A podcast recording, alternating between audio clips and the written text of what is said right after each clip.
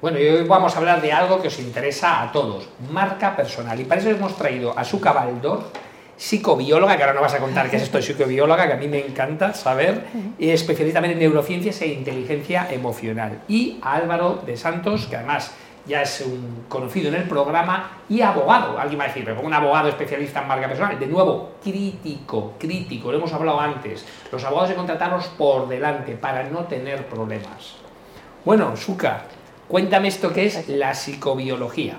Bueno, yo soy psicóloga y me especialicé en el estudio del sistema nervioso y cómo afecta la conducta. Eso es psicobiología. Eh, entre otras cosas, pues eso, hablo de neurociencia, precisamente que es una palabra pues más, más coloquial, ¿no? Eh, cuando hablas de neurociencia parece que te entienden más. Aunque todo el mundo entiende que el cerebro, el estudio del cerebro, y es el estudio del sistema nervioso, de todo. Oye, ¿cómo nos afecta? Eh, pues eh, de muchísimas formas. De hecho, he posteado el otro día sobre los virus y las bacterias de cómo afectan a la conducta, precisamente. Pero positiva, negativamente, ¿cómo nos, el entorno. Puede cambiar la personalidad, de hecho.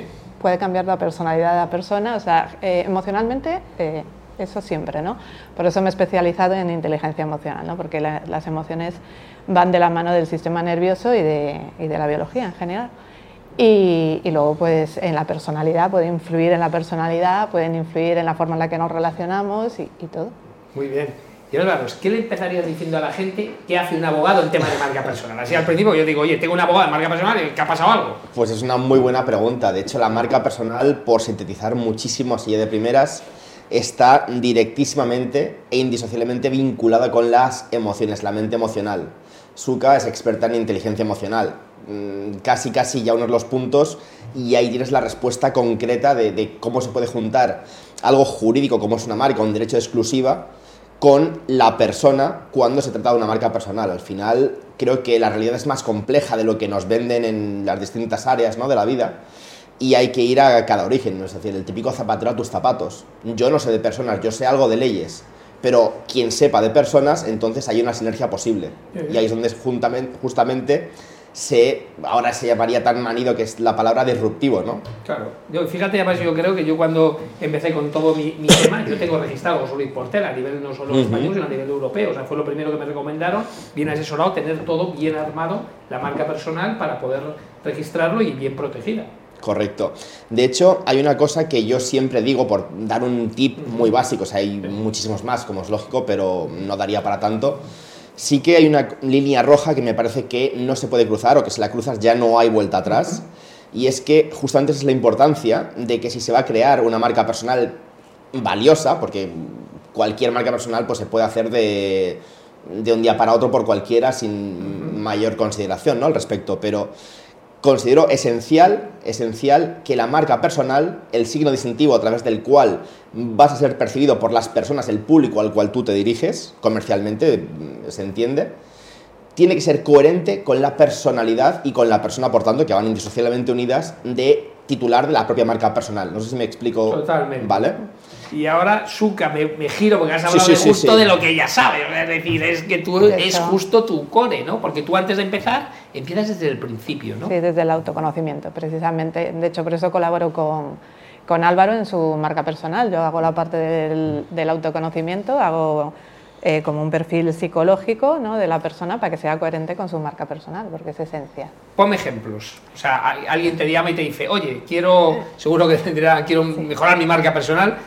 Eh, bueno, con, Álvaro hago la marca personal, pero eh, fuera de Álvaro o sea, hago mejora de la inteligencia emocional y siempre empiezo con el autoconocimiento, porque es de donde partes para, para ver, pues lógicamente, una persona mucho más extrovertida, mucho más eh, empática además, pues parto de un, punto un poco más alto ¿no? para poder trabajar las soft skills, las funciones ejecutivas y todo lo que trabajamos para mejorar la inteligencia emocional. ¿no?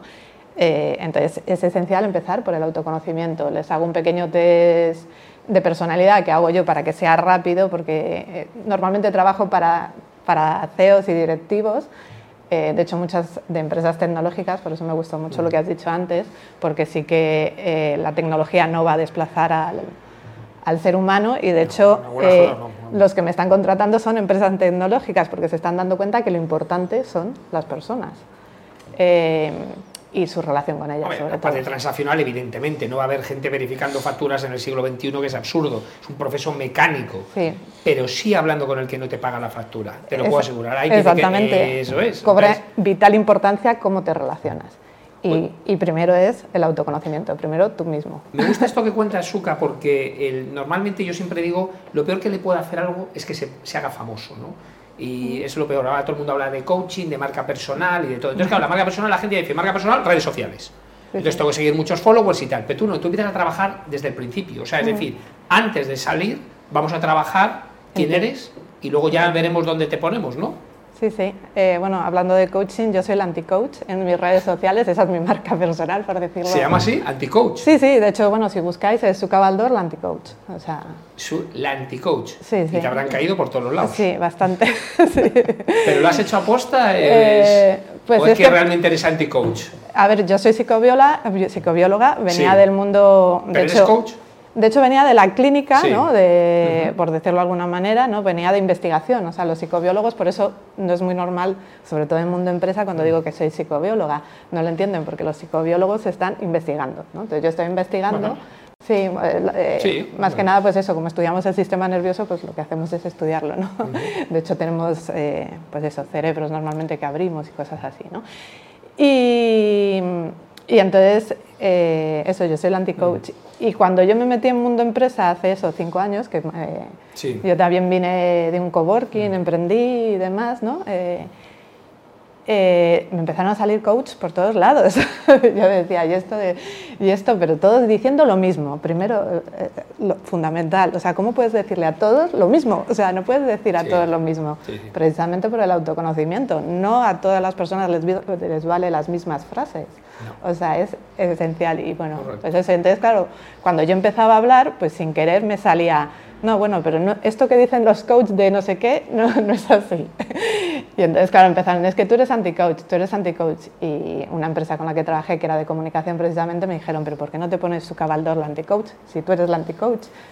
Totalmente de acuerdo. Yo tengo una empresa de mentoring directivo que asesoramos en, temas de recolocación a directivos mm. y claro, no es lo mismo el, currículum de un director financiero que de un director general, que de un tío de marketing, que de una persona de 20 años, que de una persona de 50. Entonces, mándame un template, pero no, vamos a, primero analizar porque hay las reglas generales, evidentemente hay no pasar de dos, de dos folios, no tal, vale, bien, vale, pero hay que particularizarlo, porque si no, las grandes generalidades no, no aplicarían. Justo estaba leyendo ahora un libro en el que decía eh, que normalmente era eh, de, comercial y demás, haciendo entrevistas, ¿no? Y, entonces normalmente la gente busca extrovertidos, ¿no? Para que se relacionen bien. Eh, pero resulta que lo que necesitaban era precisamente uno que escuchara bien, o sea, que no hablara nada, porque era para, pues eso, para las quejas, ¿no? O sea, de estar, venga a oír quejas y poder estar horas oyendo quejas. Qué bueno. Y, y luego pues ni hacer ni caso, ¿no? Lógicamente. entonces, entonces precisamente ahí te das cuenta, eh, en ese puesto en esencial lo que necesitaban era una persona que no hablara, o sea, que, que, simplemente escuchara, ¿no? que diera la sensación, pues eso, que escuchaba y que... Y te voy a hacer una pregunta, primero a ti, y con esa misma pregunta luego vamos a volver a Álvaro. Es, ¿tú crees que es bueno tener haters? Ah, bueno. Buena pregunta, ¿eh? Aquí polémica, pero bueno, sincera. ¿Qué crees? Pues es que eso, eh, a mí no me gusta, te lo he dicho a ti, ¿no? que pues no, no, estoy acostumbrado porque de hecho yo trabajo mucho las habilidades sociales porque yo me llevo bien con todo el mundo, o sea, es, es, es, así. Entonces, claro, en las redes como no interaccionas, no puedes contestar, no puedes explicarte, no puedes tal, pues eso, siempre hay haters, ¿no? que, escucha, que te... En Twitter, teniendo un, un tweet que se llama el anti-coach, Sí. Has tenido que tener haters seguro. Sí, no, y de hecho, bueno, hice un artículo que, que, que, yo pensé que iba a tener más haters cuando lo publiqué, precisamente explicando por qué me llamaban anti-coach. Y se llaman los cinco puntos para detectar a un vendehumos, ¿no?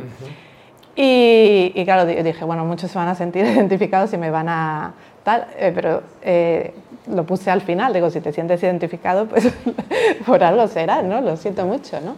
Y la verdad es que no, no tuve tantos, porque eso, pedí mucho, yo creo, perdón y tal, si alguien se sentía ofendido y cosas así. Pero sí, eh, lógicamente cuando das tu opinión hay gente que no tiene la misma. Entonces... No, no tiene. Y además, hombre, luego hay redes como se ha cultura. Twitter está claro, o sea, es una, una red social mucho más agresiva mm. que la que puede ser LinkedIn o la que puede ser Facebook, por ejemplo. Yo siempre doy el mismo consejo, consejo no contestar absolutamente a nada, pero cero, cualquier tipo de insulto, cualquier tipo de tal, y bloquear al, usuario, puesto que tener ese tipo de personas en la red pues no, no aportan de ningún valor. Y además yo creo que eh, es una forma de mostrar que es cultura, porque al final una cultura educada en la cual hablas, no en la cual insultas o discutes, entonces esa gente no, no, tiene ningún sentido. Es más, les das cabida contestándoles. Sí, de hecho se han hecho estudios sobre eso en psicología y sí es lo que pasa. O sea, a un hater si le contestas eh, se crece y entonces contesta más y contesta Es que lógico, es que no, es que su eh, objetivo es provocarte. Si le contestas, lo ha conseguido. Si no le contestas y le bloqueas, ahí se queda. Además, él se queda en evidencia. Alguien hoy en día medianamente inteligente no insulta. Además, yo siempre cuento que el Homo sapiens, que lleva 300.000 años en la Tierra, la gente no lo sabe que hasta hace 70.000 no hablaba. Mm, Justo cuando se produjo una gran explosión volcánica, hubo ese gran eh, cambio, que prácticamente un cambio climático, solo quedaron Homo sapiens en África, y ahí fue cuando empezó a hablar. Luego Homo sapiens durante muchos tiempos no hablaba. ¿Y cómo se comunicaba? Pegándose y con agresividad. De ahí viene la agresividad que tenemos. Entonces, claro, en pleno siglo XXI, alguien que sea agresivo verbalmente o tal, pues yo le digo, pues esto es uno de, esa etapa. Entonces, antes de los 70.000, que no es capaz de dialogar y entonces hay que bloquearle, porque no, no mm. está ensuciando, digamos, las redes. De hecho, el lenguaje apareció por la cooperación. O sea, empezaron a cooperar. Hace años. Empezaron a cooperar y la necesidad hizo que surgiera el, el lenguaje. O sea, si no hablas bien es porque no sabes cooperar. Y entonces... Correcto.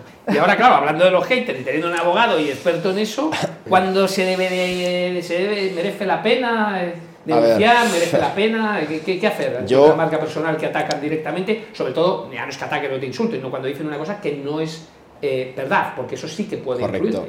A ver, yo siempre digo, mm, como preámbulo, que nunca, nunca, nunca, hablando de marca personal, como algo de valor, que está expuesto al público, nunca se, eh, merece la pena, nunca, eh, sacrificar tu coherencia contigo mismo por intentar evitar que tampoco lo vas a conseguir 4, 5, 5 millones si quieres de haters, ¿vale?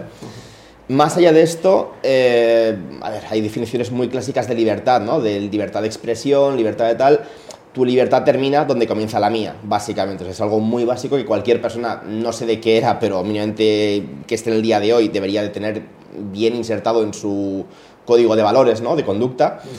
Eh, considero que, claro, es decir, ahora mismo muchas veces los derechos de la personalidad, que, que, son derechos fundamentales, fundamentalísimos, y más ahora, ¿no? Que casi que ponerlo más en boga, ¿no? La personalidad con tanta inteligencia artificial, tanto mm, batiburrillo de cosas que la gente ya no distingue nada, es incapaz de discernir lo que tiene delante de sus narices. Creo que la personalidad debería ser más protegida que nunca ahora mismo en esta época actual.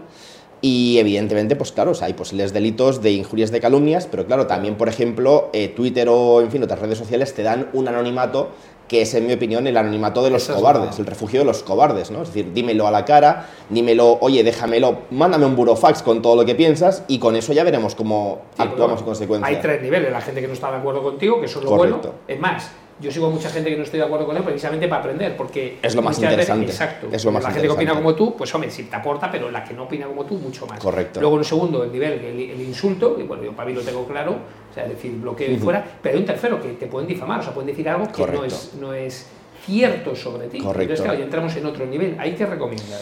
Pues yo ahí lo que recomiendo, evidentemente, pues es poner la correspondiente denuncia, porque bueno, yo entiendo que, a ver, esto es un campo que ya no es más mío, mm. no es tan jurídico, es más técnico quizás, de policía informática, e ingenieros informáticos o demás, pero bueno, intentar dar con el origen de la, de la persona y por supuesto hacer una llamada clarísima a la gente que está en esas redes sociales que haga de cortafuegos, que no de pie, que no empiece a compartir comportamientos que no le gustaría que de estar en el, en el otro lado de la, de la, moneda, en la otra cara de la moneda, le hicieran a, ellos. Sin embargo, mi experiencia personal en redes, y recuerdo una bastante desagradable cuando murió mi padre, que una persona públicamente se alegró y lo hizo público que se había retirado, yo denuncié esa cuenta y no pasó nada. O sea, no le hicieron nada, no pasó absolutamente nada. Prefiero, ni les le bloquearon la cuenta, ni le hicieron absolutamente nada, ni, ni nada. Bueno, ahora está... La, red social, ¿eh? No, no, no llegué a una pues no me merece la pena. Ahora está muy de moda el delito de odio también, ¿no? Es decir, incluso ahora ya hemos llegado a puntos en los cuales ya la mera eh, diferencia de, de, ideológica, de política o lo que sea, ya está echado inmediatamente. Tú no piensas como yo, por tanto, delito de odio. O sea, quiero decir, al final, a veces es complicado jurídicamente y socialmente poner el cascabel al gato, ¿no? Y al final siempre la sociedad va muy por delante que el, que el derecho. Entonces, al final el derecho a veces es como se limita a un premio de consolación en cierto modo para intentar llegar a algo que es la sociedad más viva, a lo cual le cuesta llegar muchas veces.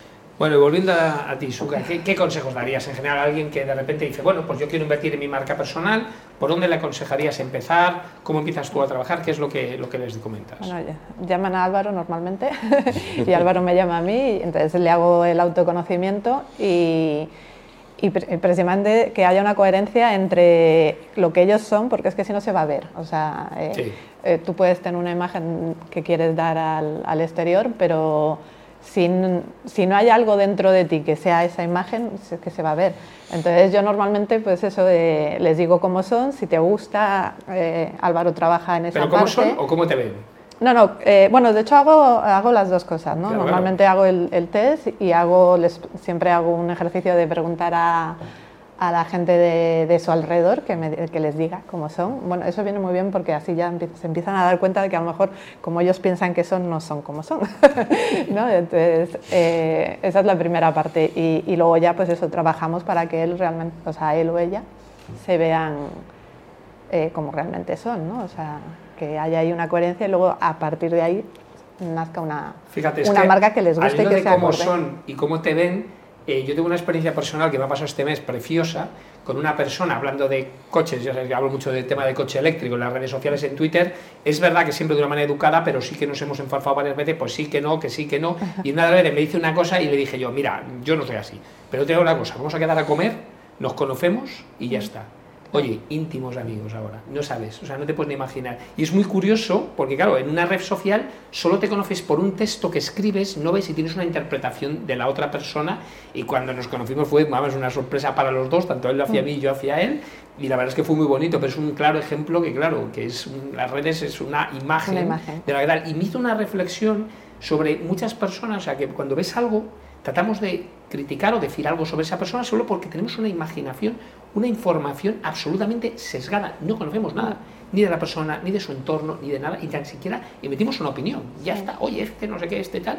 Y yo siempre digo, no, no, conoce a la persona, y si la conoces, estoy seguro que te cambia la opinión. Eso lo trabajo para mucho. para mal. Eso lo trabajo mucho en el programa de, inteligencia emocional, porque lo que acabas de decir tú es empatía. la, la cuestión es que en las redes sociales se produce mucho el pensamiento dicotómico, que es uno de, las, de los sesgos que es o es de aquí o es de aquí. Pero no, no, concibes a la persona como teniendo diferentes tipos de ideas, ¿no? O sea, o lo, lo colocas aquí o lo colocas aquí, ¿no? Entonces, y se produce un montón más de, pues de sesgos, más que nada porque o de heurísticos, ¿no? que también se llama en, en economía, por Kahneman los llamó heurísticos, ¿no? a los sesgos. Y, y, se produce mucho, pues eso, porque tienes mucha información. Entonces, eh, pues eso, antes conocías a la gente que veías del barrio, entonces podías personalizar bien, ¿no? Eh, como tú has hecho al conocerle. Pero en las redes, tanta información, mm. lo que haces es meter en este va aquí, este va aquí, este va aquí, y muchas veces te equivocas. Y te voy a hacer una pregunta, porque yo además mi tesis, aunque soy ingeniero, y mi tesis es de cómo funciona el cerebro, cómo piensa, y ah. siempre me ha encantado, y las personas y todo. Entonces, otro día me dijo una persona, una cosa que me hizo reflexionar, y digo, pues a lo mejor tiene razón y te lo quiero preguntar. Es que mucha gente cuando lee un texto, puede ser un mensaje de WhatsApp o un, mensaje en Twitter, ¿vale? La gente lo interpreta en función del humor que esa persona tiene en ese momento. ¿Eso es así? Eso es así, sí, sí. Sí, sí, el, eh, bueno, eh, todo lo interpretamos dependiendo de nuestro estado mental. en ese, no, estado mental. estado mental. Estado mental, porque puede incluir muchas cosas, ¿no? O sea, están las emociones, pero puede incluir otras cosas, ¿no? Está, ¿En dónde lo, lo, ves? El sitio en el que lo ves influye. Eh, ¿Qué has estado hablando antes? Vale. ¿Qué has estado hablando después? decirte todo, ¿no? El contexto es a lo que voy, ¿no? Cuando digo que, has estado hablando después es porque tu cerebro ya está pensando qué vas a hacer después de estar leyendo el mensaje. Claro. Entonces, tu estado mental es todo lo que tienes en ese momento en la cabeza, incluido las emociones. Y claro, cuando tú lees, tú interpretas con todo tu cerebro, ¿no? por eso, bueno, la inteligencia emocional precisamente trabaja mucho para que te des cuenta de que todo está interactuando a la vez. O sea, que tú no puedes separar las cosas. Cualquier cosa que leemos en WhatsApp, en Twitter y todo, mucha de nuestras respuestas en función de lo que estamos sintiendo en ese momento. Sí, totalmente. Pues hay que hacerse... si lo lees en el trabajo, lo lees en tu casa, ya cambia. Ya, cambia, porque seguramente en tu casa pues estás más seguro, te sientes más seguro, estás en un lugar más cálido, estás más confortable. En cambio, en el trabajo a lo mejor estás más tenso, más pues eso, eh, predispuesto al juicio y demás, ¿no? Eh, Hombre, y luego si hay una cosa es cierto y tú sabes mucho de eso, que es que como el lenguaje no estás escuchando el tono, no conoces el, el, tono es que lo pones tú, el tono lo pones tú, esa es la cuestión, que es lo que estabas diciendo. De hecho, el tono es lo que le pones con, el, con las emociones. Exacto, y por eso te cambia y por eso mismo el lenguaje se interpreta eh, siempre. Yo siempre cuando hay en, dirección de proyectos, cuando enseño temas de comunicación, siempre digo que no, no se utilice el mail. El mail es muy estricto para temas muy mm. concretos. ¿Por qué? Porque se interpreta. Claro, y además se interpreta sobre la interpretación, porque de repente a lo mejor yo te escribo un mail y te digo, oye, fantástico, imagínate, me ha encantado tu trabajo, imagínate, Suca, te mando. Mm. Y tú lo mandas, mira, mira, por la mira lo que me ha dicho. Y de repente dices, no, amiga, ¿te ha dicho eso? Uy, yo creo que va con segundas. Y tú ya sí, entonces ya empiezas. Y eso, ese mensaje se puede mm. reconstruir y liarse. Totalmente. No, bueno, y en lo de los mensajes incluye en cómo escribes tú el mensaje ¿eh? también. Sí, o sea, bueno, es, claro. es que de hecho tú, tú piensas que estás poniendo un mensaje totalmente... Eh, eh, objetivo ¿no? y con pocas palabritas y demás, pero en la forma en lo que lo estás diciendo ya va tu estado de ánimo también. ¿eh? O sea que también hay personas muy perceptivas que de hecho precisamente notan el estado de ánimo cuando leen. De otras personas. De otras personas, hay otras que no, que, no le dan mucha importancia, pero, pero cuando tú estás escribiendo también va tu emoción ahí. ¿eh? en la escritura. pues muchísimas gracias, Suca, Álvaro, porque esto es un tema que seguro que le importa a todo el mundo. La marca personal además no es solo el tema de las redes sociales, ni todo es tu entorno, la gente que te ve, y por mm. tanto hay que, hay que cuidarla. Sí, sí. Oye, muchísimas gracias, un placer. yo es que me he quedado con ganas, así que yo os invito a otro programa, porque esto podemos seguir hablando horas y horas porque da para mucho. Encantado. Muy bien, muchas, gracias. Bueno, os vemos la semana que viene con otros invitados y como siempre, hablando de temas que os importan, temas de empresarios, temas de directivos y de cómo cambiar e influir en la sociedad del siglo XXI, que seguro que tenemos que hacer una sociedad muchísimo mejor. Hasta la semana que viene.